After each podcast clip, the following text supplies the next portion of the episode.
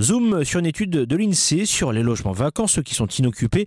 On en compte environ 150 000 en Normandie. Cela représente un peu plus de 8% de l'ensemble du parc de logements de la région, d'ailleurs comme au niveau national.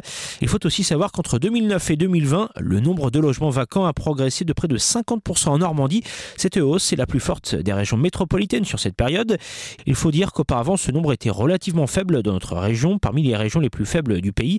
Il y a donc une sorte de phénomène de rattrapage.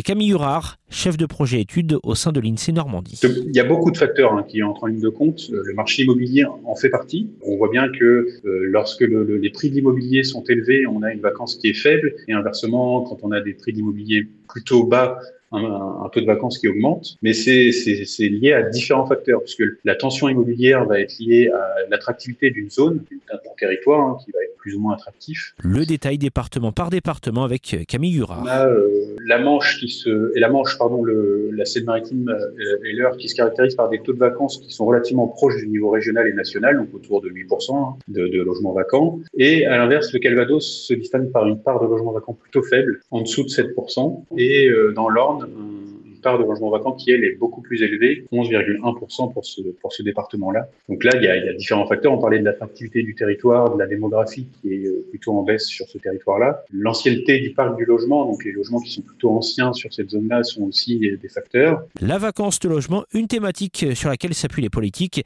notamment parce que l'objectif est de donner un accès à l'habitat décent à l'ensemble de la population.